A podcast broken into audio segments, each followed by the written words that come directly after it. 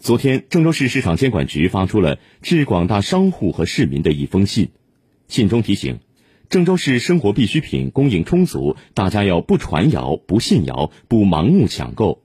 广大经营者要加强行业自律，严格遵守法律法规。任何人为价格操纵、哄抬物价或价格欺诈行为都不会被容忍。任何商家都必须合法经营，绝不能抱有任何侥幸心理。